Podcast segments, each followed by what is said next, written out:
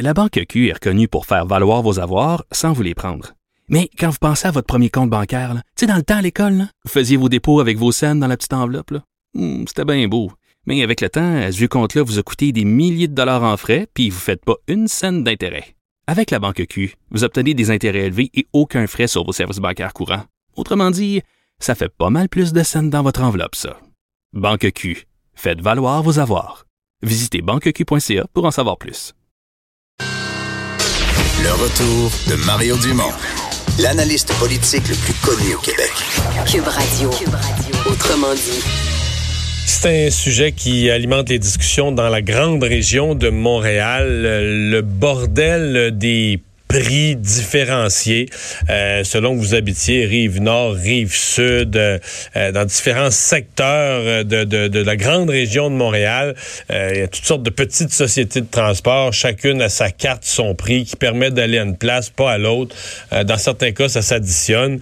et là, on avait promis il y a quelques années, on avait dit il faut simplifier ça, il faut arriver comme dans d'autres grandes villes avec quelques zones, là, le, le Montréal immédiat, la première couronne, la deuxième couronne, quelque chose comme ça, mais avec trois tarifs. Ou, c'est à date, c'est le scénario qui est retenu. Quand même, tout ça va très lentement. Tout ça inquiète aussi des gens.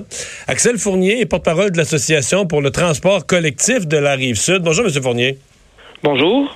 Euh, D'abord, euh, sur le fond, est-ce que vous pensez qu'il est souhaitable de, de, de, de, mettre en vigueur cette réforme, d'essayer de simplifier la tarification? Ben, c'est absolument nécessaire, particulièrement dans le contexte où il y a le réseau express métropolitain euh, qui arrive dans la région de Montréal. Il, faut prévoir une tarification intégrée pour permettre les déplacements euh, dans la région. Hmm. Mais euh, là, ça, semble complexe à faire. On a l'impression que ça se fait lentement. On dit que tout ça va être amorcé en 2021, complété en 2024. Vous avez confiance au processus qui est en cours? Ben, nous, ce qui nous inquiète dans le processus, c'est que les consultations publiques n'ont toujours pas euh, débuté. Et euh, le REM, lui, va arriver en 2021. Et euh, il faut absolument, au moment de l'arrivée du REM, qu'il y ait une tarification qui en tienne compte. Donc oui, ça prend du temps, puis c'est inquiétant pour les usagers. Ouais. Est-ce que ben, une des choses qui me frappe c'est que c'est quand même cher. Pour les gens qui sont dans les couronnes un peu plus éloignées, je pense même à des jeunes, des étudiants. en fait, il y, a un prix réduit, c'est quelqu'un qui prend la carte, qui le prend tous les jours. Mais moi, j'en regarde des jeunes, mes enfants, leurs amis euh, veulent venir une journée à Montréal. Je veux ça coûte moins Si sont trois quatre, ça coûte moins cher, pas mal moins cher prendre un Uber, prendre un véhicule que prendre le transport en commun. Effectivement. Euh, la tarification actuelle, particulièrement pour les déplacements occasionnels en couronne, que ce soit en train ou en autobus, c'est très cher. Euh, mais on, tout le monde dit qu'il faut encourager le transport en commun, mais c'est très cher.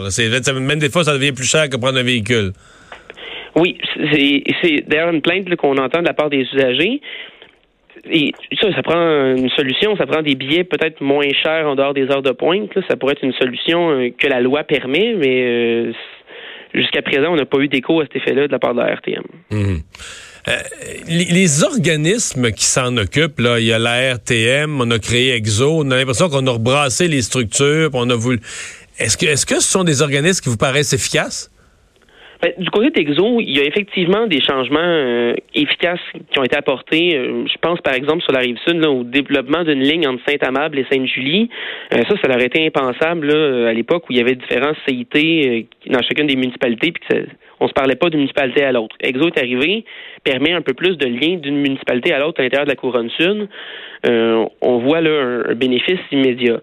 Dans le cadre de la RTM, c'est sûr que c'est un organisme qui fait de la planification. Mais cette planification-là n'avance pas très rapidement, disons. Donc ça, ça, ça vous apparaît un peu plus, un peu plus complexe à, mettre, à mettre en place. C'est pas nécessairement complexe. C'est que la tarification, ça implique un choix politique.